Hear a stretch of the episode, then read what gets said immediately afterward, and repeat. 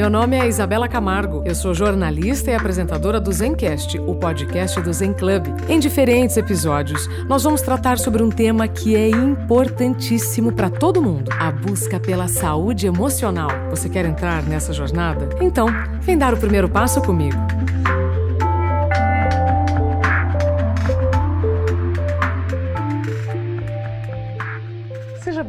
Bem-vindo, bem-vinda ao Zencast, o podcast do Zen Club, a plataforma de conteúdos criada para você pensar melhor, sentir e decidir melhor. Assim, você vive melhor. Tudo nessa vida precisa de uma pausa, não é? E o nosso podcast também está em um momento de intervalo. Mas enquanto isso, nós vamos aproveitar para revisitar as entrevistas mais ouvidas dos nossos 70 episódios. Hoje o tema do nosso programa vai ser autoconhecimento. Nós vamos ouvir os melhores momentos da nossa conversa com a psicanalista, palestrante e escritora Maria Homem. Nós conversamos com ela sobre solidão e solitude em um papo muito enriquecedor. Mas antes, nós vamos começar com os melhores momentos da nossa conversa com o psicólogo e psicanalista Christian Dunker. A nossa conversa foi sobre a importância da psicanálise e da fala para nos ajudar a viver melhor, além de uma explicação incrível, muito didática sobre o que é terapia. Vamos então começar com ele? Aproveite! Hoje nós vamos bater um papo com o psicanalista, professor titular em psicanálise e psicopatologia do Instituto de Psicologia da USP. Estou falando do professor Christian Dunker, autor de vários livros premiadíssimos, proprietário de um canal incrível no YouTube que é o Falando Nisso. Professor, bem-vindo ao Zen Club. Opa, é um prazer estar contigo, Isabela te reencontrar aqui, falar com esse projeto, com o pessoal envolvido nesse projeto tão interessante, tão importante nesse momento. Né? Professor, é importante neste momento em que a humanidade está convivendo com muitos dilemas, muitos problemas, sempre existiram, né? Mas parece que agora despertamos. Então, a psicanálise, como ela pode nos ajudar então a viver melhor? Puxa, essa é uma pergunta de, de longo alcance, né? E a gente pode dizer assim que a psicanálise faz parte, é um, é um instrumento, entre outros, das práticas de cuidado consigo. Tá? E ela aposta numa fórmula que outras psicoterapias também vão, vão consensuar, né? De que a gente, no trabalho com a palavra né, e em relação com o outro, né, ou seja, uma palavra que vai se desenvolvendo num, num conjunto mais ou menos continuado, extenso de, de encontros, é, a palavra é, que é provocada né, na sua raiz assim de autenticidade, de abertura, de, de descoberta também, de pesquisa sobre si, sobre sua história, sobre seu universo. Esse processo ele eh, teria efeitos interessantes, positivos, né, na orientação do sujeito no mundo. Né? Então ele, eh, suas escolhas a gente entende poderiam ser mais consoantes aos seus desejos, sua capacidade de amar poderia se enriquecer, a sua capacidade de trabalhar, ou seja, de se colocar num projeto coletivo comum de transformação do mundo, ela, em, em tese, tenderia a aumentar. Nós estaríamos assim um pouco mais advertidos e, portanto, capazes de realizar operações de perda, de separação, de luto. Ah, no fundo, a psicanálise é uma maneira de diminuir o sofrimento né, da vida, torná-la mais interessante. Perfeito. Então, gente, olha só, psicanálise é uma maneira da gente lidar com a vida, porque vida é conflito. A gente passa, parece que a vida inteira querendo evitar os conflitos, mas não. A psicanálise, então, me dá recursos, professor, para lidar com esses conflitos com menos tragédia, menos dor, menos trauma eu poderia te dizer assim, com mais tragédia e não com menos tragédia. Como assim? É que, o sentido moderno né, da tragédia é aquele assim de algo que a gente tem que aceitar, uma coisa inexorável que se impõe no nosso caminho e que causa muito sofrimento. Tá? Mas se a gente voltar para a tragédia no sentido grego, o que, que ela era? Né? Era uma forma social da gente lidar com o sofrimento, com os afetos incontidos, né? de medo, de piedade, com os medos que os gregos sentiam dos inimigos, das guerras, dos deuses. Então, naquela representação, né? naquele. Né? é um teatro, né? E naquela composição entre o protagonista, a antagonista, o coro, a plateia, ou seja, todo esse conjunto de, de estratos nos quais a gente tem conflitos, o temor era enfrentado. Né? Então, eu diria assim, o neurótico, ele adora o drama, ele detesta a tragédia. Né? Ele adora uh, vamos dizer assim, o, o, desenrolar de situações uh, que são progressivamente angustiantes e, e, pouco produtivas do ponto de vista da sua potência de amar. Né? Ele gosta de trocar a tragédia, nesse sentido mais nobre, né? Que a gente pode pensar, que, que, estrutura a vida, que estrutura a organização política também. As tragédias tinham uma função política lá na Grécia. Ele adora trocar o trágico pelo dramático pelo cômico, pelo lírico, uh, por outras coisas, né, que são também posições diante da vida, mas eu diria assim, a posição trágica diante da vida é, é a mais radical, porque é aquela que vai fazer a gente assim olhar para as coisas como elas são e para você como você é. Não como você gostaria de ser, é, como você gostaria que os outros te vissem, e assim por diante.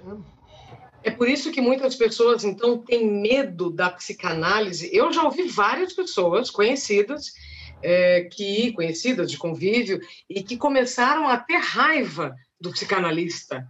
Eu falei, não, uhum. você está com raiva do psicanalista ou raiva do que você está descobrindo com o psicanalista? Ah, e é difícil.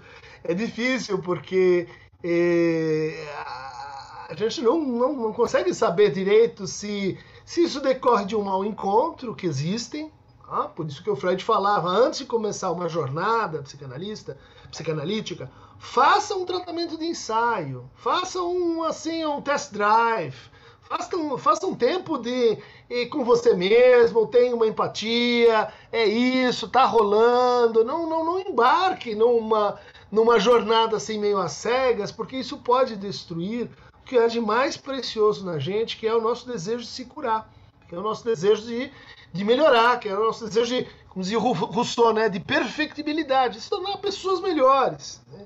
Então, muita gente já tem raiva do psicanalista porque às vezes o estilo não, não, não bate, não era aquele momento, é, a gente se abre, às vezes muito rápido, às vezes não se abre é, a, a, possibilidade de, de, de, desencontros entre os seres humanos é, total. Né? A gente se admira que às vezes alguma coisa dá match e, e aí sim você tem uma outra jornada aí. Né? Há motivos sim também como você sugere, para que não goste de psicanalistas, da psicanálise e tudo isso, porque, porque eles falam só de coisas que assim, são meio espinhudas. Né? Se a gente responder. O sofrimento, a morte, a limite, a castração, a falta. E é, por quê? Porque tem que ver com essa perspectiva assim de, de, de olhar para as coisas como elas, como elas são. Né? E, e, e, não tentar substituir isso por uma, uma narrativa de base né, que reinterpretaria o mundo, uh, de uma forma mais, sei lá, otimista, mais nobre, mais, mais esteticamente interessante. Não sei, né? Entendi. Então, é, pelo... é o que coloca, assim, para a psicanálise eh, em questão um conceito que muitos detestam. Aliás, mais uma coisa para detestar a psicanálise, que é, é a noção de verdade. Você vai para psicanálise, a psicanálise está interessado na verdade. Verdade das estrelas? Não. Na verdade, sobre o seu desejo. E como é que você vai conseguir pôr isso em cena? Difícil. Em geral, a gente não gosta muito dessa, desse confronto. Né?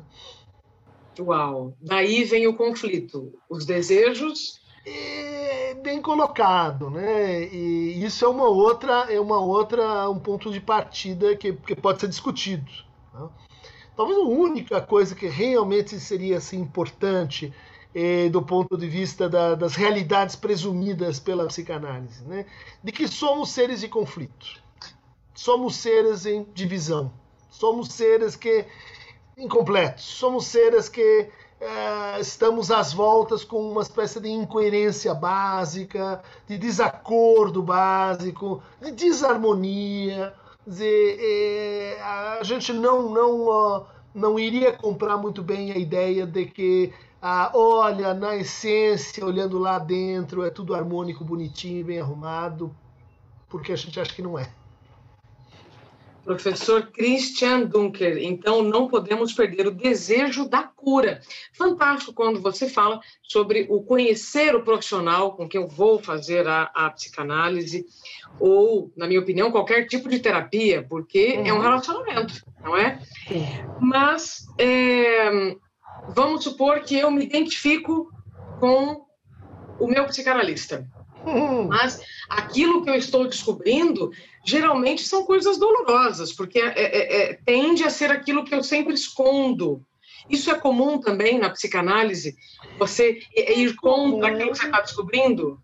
É comum, mas você está forçando um retrato que eu acho que não é, não é tão assim. Né? Ótimo. Né? É, acaba, a gente acaba tendo capítulos mais dolorosos, mas eu diria assim, talvez a maior parte da, do, do percurso ele é assim uma coisa interessante. É uma Sim. coisa assim, envolvente, é uma coisa que você sai é, você sai sentindo melhor, né? É, porque é, vamos dizer é, esse conflito, bom, ele, ele atravessa a nossa história, a nossa existência. Em geral, a gente está brigando com ele negando, dizendo, ah, não, esse conflito só, tem, só existe por causa do outro, por causa da realidade. É, se, se, se, se, se as coisas fossem outras, então não teria conflito. Quando você chega na análise, você descobre que o conflito pode ser seu amigo. E você pode fazer coisas muito interessantes com usando melhor né, os seus conflitos, reconhecendo eles melhor. E, e é como se, bom, ah, você começasse a descobrir que que o lúdico, por exemplo, é um destino para o conflito. Em vez de você matar aqui na, na pancada, vamos jogar xadrez. Vai ser muito legal jogar xadrez. Ou vamos jogar futebol, ou vamos jogar é, catch catch cão, vamos jogar qualquer coisa que, que, que se torna interessante. Né? É, é, aliás, tem uma conferência do Freud onde é, é muito curioso, porque ele, é a conferência sobre a, a terapia psicanalítica onde tô, tá, todo mundo esperando ele falar como vai ser a terapia, por que, que ela funciona.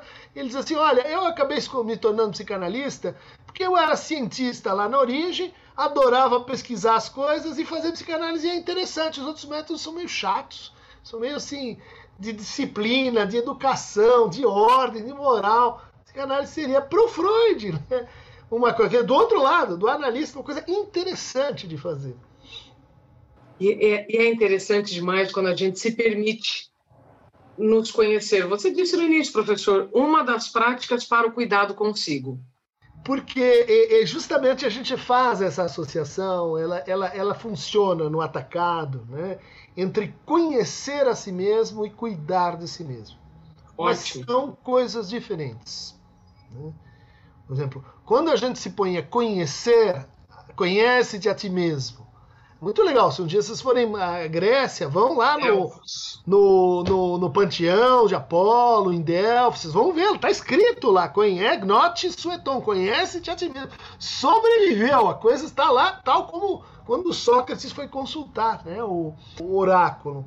É, só que conhecer a si envolve, assim, tomar você mesmo como um objeto. Que, que a gente conhece são objetos, perfeitamente muitas vezes a gente pode se conhecer bastante e continuar se tratando muito mal. A gente pode se conhecer bastante e não se transformar muito com isso. Né? A gente pode se representar, olha, tenho uma ideia boa, eu sei bastante sobre mim, mas o que, que você faz com esse saber que você tem sobre si? Ah, eu ponho no armário, de vez em quando eu exibo por aí, mas, uh, mas isso não, não, não faz com que eu me torne uma outra pessoa, uma outra pessoa melhor. E, o, daí a gente dizer assim, e, conhecer faz parte, né? mas o crucial é cuidar. Né? Porque quando você cuida de si, aí sim você tem um compromisso, você tem uma implicação em se escutar, uma implicação com seus sonhos, uma implicação com as suas relações, elas se tornam mais, mais preciosas. Né? Ó, veja como cuidar é mais relacional do que conhecer. Né? Conhecer parece assim uma coisa que eu tenho. Né? Eu tenho esse conhecimento sobre mim. Cuidar, se não tiver outro para me ajudar a que eu me cuide direito, vai terminar mal. Né? Cuidar é uma operação mais transitiva, mais é, é, que envolve eh, longo prazo, que não termina com análise, né? que é autogratificante. Perfeito. Professor, a psicanálise, na minha opinião, ela é um bálsamo, porque de fato te ajuda então a conviver, a se conhecer uhum. e a cuidar. Para quem é a psicanálise? Em qual momento da vida eu devo procurar a psicanálise? Essa é complicada também pela, pela vastidão de, de circunstâncias. Né? A gente poderia dizer assim, na criança tem vários critérios. Por exemplo, um nível de angústia, né? acorda à noite, tem uh, fobias específicas, uh, parou de brincar. Você vai dizer, puxa, isso é uma condição então uh, relacional que a gente diz para a criança vale a pena procurar uma uma terapia. Né? É, há uh, outro grupo que, vamos dizer assim, está ligado a sintomas específicos. Tá? Então, uh, é, faz nas calças, é, é tem ideias estranhas, é, é, tem fobias, tem, tem dores, conversões, que você imagina tem uma origem psíquica, né? Famosa dor de barriga antes de ir para a escola. Né? São condições que pode ser bom. Então está é, tá no grupo das condições assim mais sintomáticas. Se a gente vai passando assim para a vida adulta, a gente pode dizer, olha, eh, tem dois grandes grupos de demandas. Né? Uma demanda que é, é em torno de tem uma coisa que que é um sintoma na minha vida, vamos esclarecer o que é um sintoma na minha vida, é é, algo que exerce sobre mim uma espécie de coerção mental. Né? Uma coisa que tem uma estrutura de eu tenho o quê? Sabe, gente, que eu tenho o quê? Ah, não, antes de ligar para a Isabela, eu tenho que fazer. Antes de aquilo, eu tenho que. que bom, uh, às vezes a pessoa está muito adaptada, né? ganha dinheiro, tem uma boa profissão, tem um casamento, mas a vida dela está ligada, comandada por eu tenho o quê? Né? E é um tem o quê? Que no fundo ela pode dizer para si, si assim: não, quando eu quiser eu faço outra coisa, mas daí você pergunta para ela, então faz e ela, ah, não consigo. Hum, problema. Né? É, o segundo grupo de sintomas tem uma estrutura ligada a não posso com.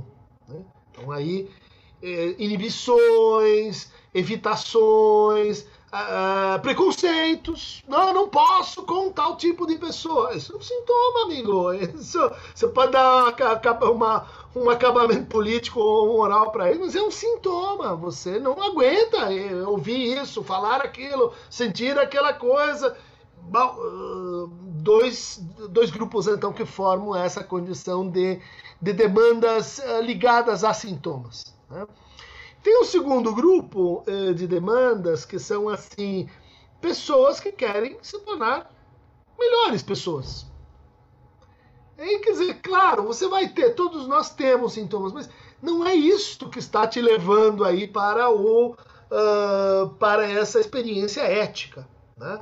Uh, então aí eh, o sintoma ela tem, ela tem uma outra versão, tem um outro entendimento, né? É, por exemplo, eu quero ser mais leal a mim mesmo, quero ser mais fiel aos meus desejos, quero fazer escolhas mais razoáveis, uh, quero me separar de uh, relações que me causam sofrimento, uh, quero me aprimorar, por exemplo, em certas atividades e, e, e certos, certos gostos, eventualmente, que estão na minha vida. Né? E daí você tem, as, dentro desses dois grupos, né, as outras variantes, que são situações específicas que acontecem com a gente, como adoecimentos, perdas, lutos, traumas, né, é, situações é, envolvendo assim é, recapitulações da nossa existência, fases da vida. Tá? Ah, envelheci. E aí, eu preciso fazer um, um balanço disso. Como é que eu faço? Ah, procure um analista. Ele vai te ajudar a fazer essa. Eh, às vezes as, eh, as análises, isso é um outro preconceito, elas são bastante assim reduzidas do ponto de vista temporal. Nem todas demoram muito tempo. Né? Depende de, do momento de cada pessoa, do, do, do, do que também vai ser melhor para ela ali. Né?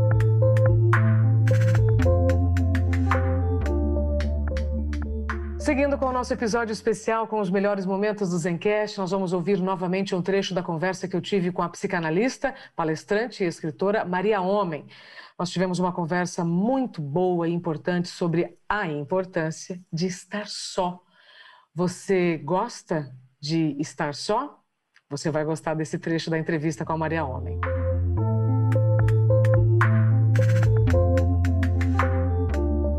Convidada de hoje é a Maria Homem, psicanalista, palestrante e escritora. Inclusive, um livro muito interessante, Coisa de Menina. Maria, seja bem-vinda. Obrigada pelo convite. Solidão e solitude.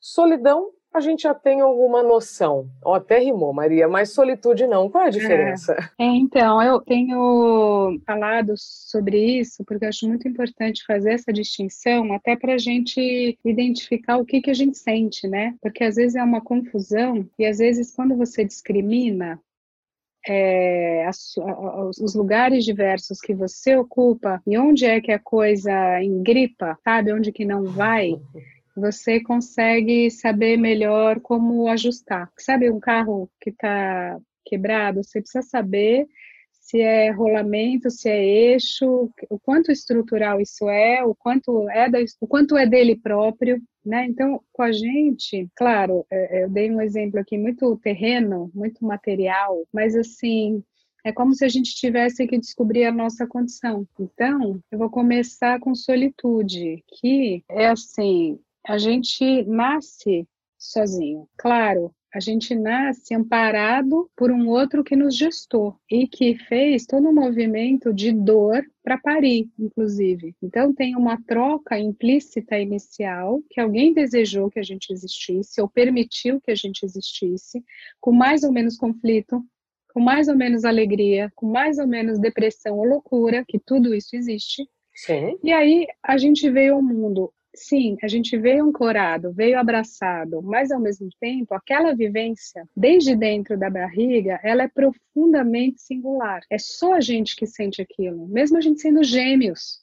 Uhum. Então você pode estar partilhando aquele território com alguém, como a gente está partilhando o território na terra e na cidade. Mas quem vive o que eu vivo radicalmente, somente eu. Somente é, é minha pele que sente aquele vento, aquela maresia, aquela chuva, aquela dor, aquela picada, aquele gozo. Isso é da condição estrutural do humano de ser só. Esse ser só, esse experienciar, esse sentir único, subjetivo, isso é a solitude.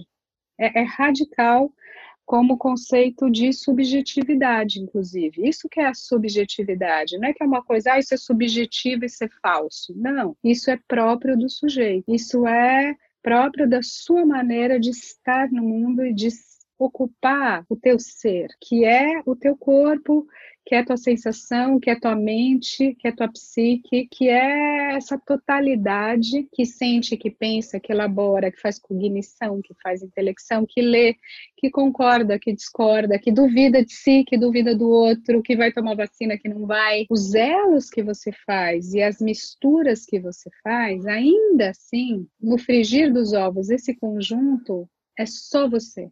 Só você é essa coisa estranha chamada sujeito. E que bom que é assim. Agora, isso é algo que a gente, eu diria que seria muito interessante a gente aceitar de uma forma muito profunda. E a gente não querer sempre fazer parzinho com o outro para viver as nossas experiências. Sabe aquela crise de adolescência? Sim, crise.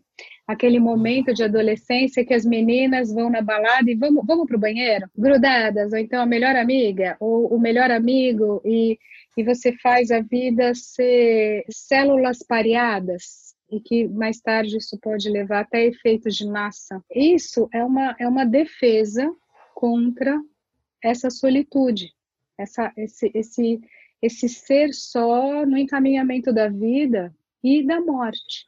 Porque se eu comecei falando que a gente nasce só, a gente também morre só mesmo que você seja fuzilado num paredão com outros, aquela vivência, todo o caminho que te levou a estar naquele paredão, naquele momento, vestido de preto, vestido de laranja, qualquer um dos lugares do, do conflito, é a tua história e a tua maneira de estar no mundo. Agora, isto é nosso, de todos os seres vivos, eu diria. Isso é do humano, isso é dos golfinhos, isso é dos chimpanzés, isso é de todo o cachorro, enfim, mais ou menos humanizados, de todos esses seres. Tudo bem. Outra coisa é, então, se estamos juntos nessa balada que é da Terra, do universo da vida agora, que pontes que a gente vai fazer? Que laço a gente faz com o outro, que laços sociais a gente vai tramar. E aí, talvez eu não consiga ter esses laços. Não tenho amigo, não tenho filho, não tenho marido, não tenho parceiro, não tenho relos de trabalho, não tenho networking, como a gente diz hoje. Aí eu diria que a gente está falando do âmbito da solidão. Perfeito. É diferente, é, né? Percebe? É assim, a partir das nossas solitudes, como a gente partilha, como a gente está aqui, a gente conversa neste momento, como a gente tem um encontro agora já, como é que a gente troca? Eu falo, oh, eu sinto assim, você também, vamos junto, vamos junto nesse projeto, vamos neste podcast, vamos nesta vida, vamos fazer uma família, vamos fazer uma empresa, vamos, vamos no cinema. Tudo isso, por paradoxal que seja, é contato com o outro humano que também está no seu lugar radicalmente subjetivo, mas é um elo. E aí a gente às vezes confunde tudo isso e a gente está sofrendo de um vazio, está sofrendo de alguma coisa que que é essa a recusa dessa condição de solitude e a gente tem uma queixa, por exemplo, de dizer ah, eu tenho até amigo, estou num casamento, estou no trabalho, mas nada me preenche. Nada faz sentido. Você pode entrar numa veia melancólica, depressiva, então você está misturando isso. Você não está sabendo qual é o limite da, da solidão que é tua, dos teus elos, e da solitude que é para se carregar e é para se ter a coragem de carregar. Inclusive, ela é a base para você ser autor da tua vida. Para você bancar a tua opinião, bancar a tua posição, às vezes em contraposição ao grupo. Em contraposição ao governo, em contraposição ao outro. Desenvolver pensamento crítico.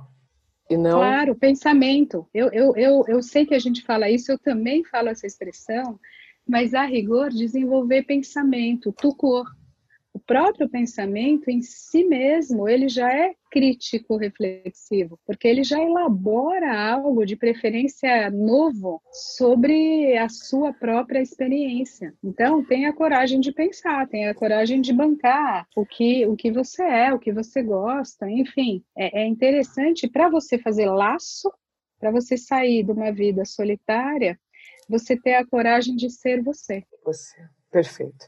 Maria, isso, como você disse, é muito contraditório, porque quando você está ali na fase da infância para adolescência, quanto mais amigos você tiver, quanto mais grupos você fizer parte, mais você se sente bem. Tá? Tô falando aqui de uma maneira geral. E geralmente eu vejo nas crianças que é, ficam mais quietas, que são, que estão mais na delas, estão pensando no que elas quiserem. Geralmente elas têm assim um, uma certa uh, incompreensão dos outros que estão ao redor, por exemplo, cadê seus amigos? Né? Cadê, cadê sua turminha? Aí, ok. Aí a pessoa, é, essa criança cresce, adolescente e aí jovem. E ela quer fazer parte, tanto do ambiente da empresa ou da faculdade e tudo mais. Então, é, é, olha, olha só o paradoxo. Ao mesmo tempo em que ela é estimulada a conviver com muitas pessoas, esse pensamento crítico, essa, essa questão de seja faça parte de um grupo, mas seja indivíduo, não é colocado para a gente lá na formação da nossa, da nossa identidade. e depois você cresce, né? E só vai de repente ouvir sobre isso num podcast como esse. É, olha só, eu acho que você pegou um ponto nevrálgico aqui e pegou um dos paradoxos ancestrais do humano. Enfim, fiz, fiz para o canal um vídeo que é esse, né? Solidão, solitude, que é um pouco que a gente começou a conversa, mas acabei de lançar um outro justamente neste momento de pandemia, que é esse eterno paradoxo indivíduo-sociedade.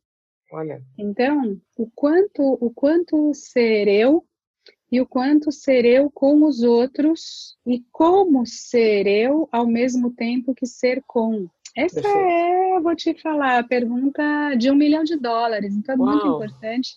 E tem vários pontos para elencar aqui. Eu, eu vou pegar três pedacinhos do que você colocou, assim, para conversar. Primeiro é, você falou, quando a gente está em grupo, a gente está bem. Vamos abrir isso. Então, sim, não, não, não discordo, mas assim, por que, que a gente aceita essa premissa? Porque ela tá, ela própria apoiada em outra premissa, que é a seguinte, se eu não estou com, eu estou mal. Aí eu quero fazer voltar na distinção, porque sim, é, a gente é, parte de um lugar de não amparo. Como diria Freud, né, é um desamparo estrutural. Mas, assim, para ser um pouco mais é, precisa, eu vou dizer: a gente nasce num lugar não, não de desamparo porque alguém nos desamparou, não necessariamente, mas a gente a própria condição do bichinho humano, que é um bichinho simbólico, de corpo frágil, vulnerável, ele é um bebê prematuro. O humano é muito inteligente, foi ficando mais inteligente no decorrer do tempo. Então, a gente nasce com nove meses de gestação e continua a crescer o cérebro e desenvolver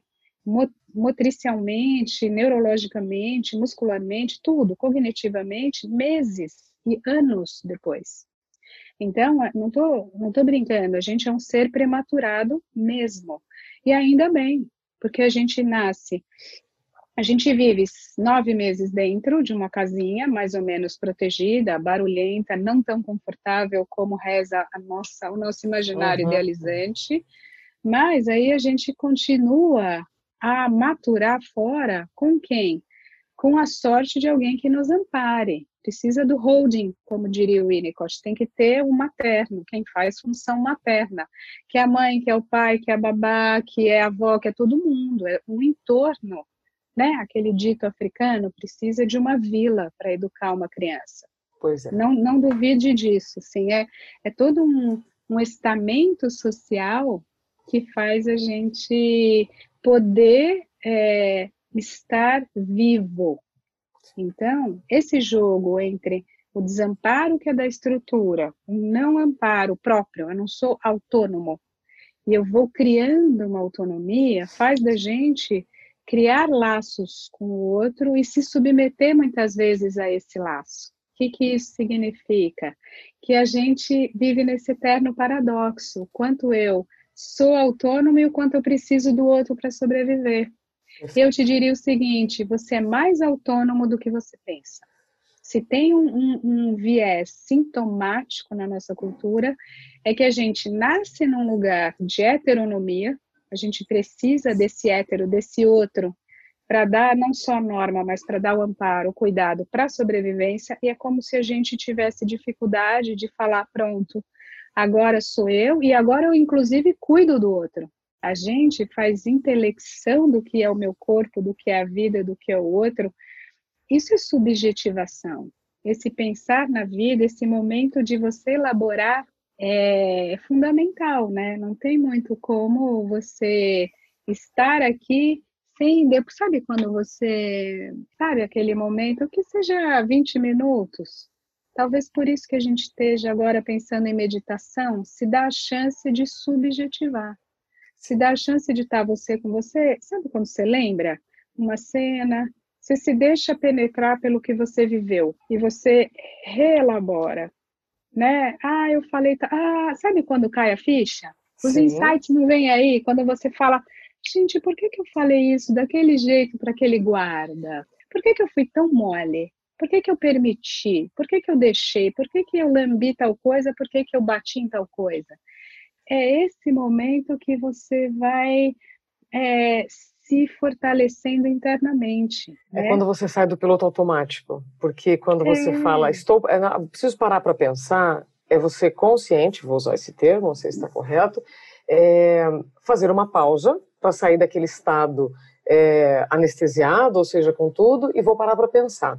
E eu me lembro que é, é, muito parecido também com quando uma conversa está se aprofundando, ela está ficando boa, quando alguém não está insistindo e fala, ih, fulano já está filosofando, como se isso fosse ruim. Então, essa, essa, essa história do piloto automático, do vamos viver, não vamos pensar, ela, a longo prazo, ela só traz confusão. É, porque a gente, outro paradoxo que você está apontando aqui, que é, ele é antigo também, e também é interessante, é outro filme da Navalha onde a gente vive, que é teoria e prática. Uhum. Né? Tem uma discussão, inclusive toda a filosofia moral, ou toda a própria psicanálise, é, eu gosto muito da clínica, eu gosto muito da própria psicanálise como grande ferramenta para se compreender o humano, para né, para penetrar nesses mistérios da mente. Por quê? Porque ela não é só letra, ela não é só livro, não é só teoria, não é só metapsicologia, ela busca equilibrar esse paradoxo, que é esse mesmo da vida. A gente não é uma máquina de fazer sem pensar, porque aí é chato. Simples assim, aí você fica maquínico. Você fica um robô ali, um grande funcionário empacotando. Você já é. sabe a coreografia do gesto você já doutrinou seu próprio corpo e sua própria mente para pensar sempre aquilo. Então, esse momento em deixar vir, esse filosofando, eu gosto. Eu Adoro. simpatizo. Você pode pôr qualquer nome que você queira. Tá filosofando, tá subjetivando, tá elaborando, tá pensando. E não precisa ser assim racionalizado. Agora é meu momento. Às vezes acontece no meio de uma cena. Você está fazendo, sei lá, uma comida né? O banho ele é ótimo para isso. Sabe as ideias, as resoluções de encrenca que vem? Por quê? Porque você está ali. Você tem que estar tá ali. Tem um, por mais que seja rápido, e eu nem recomendo que você seja tão rápido no banho, eu falaria aproveita. É um momento de individualidade para voltar naquele lugar, né?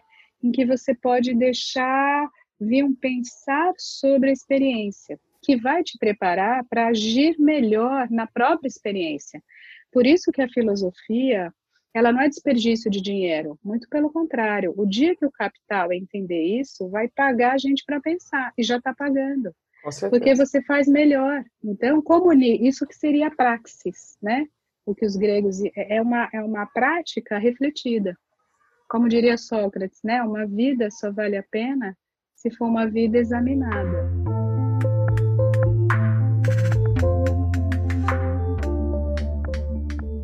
Quanto papo bom nós tivemos com o Christian Dunker e a Maria Homem. Se você gostou, ouça os episódios na íntegra e aproveite este momento de pausa do Zencast para ouvir mais alguns dos nossos 70 episódios. A gente se encontra no próximo programa. Até lá!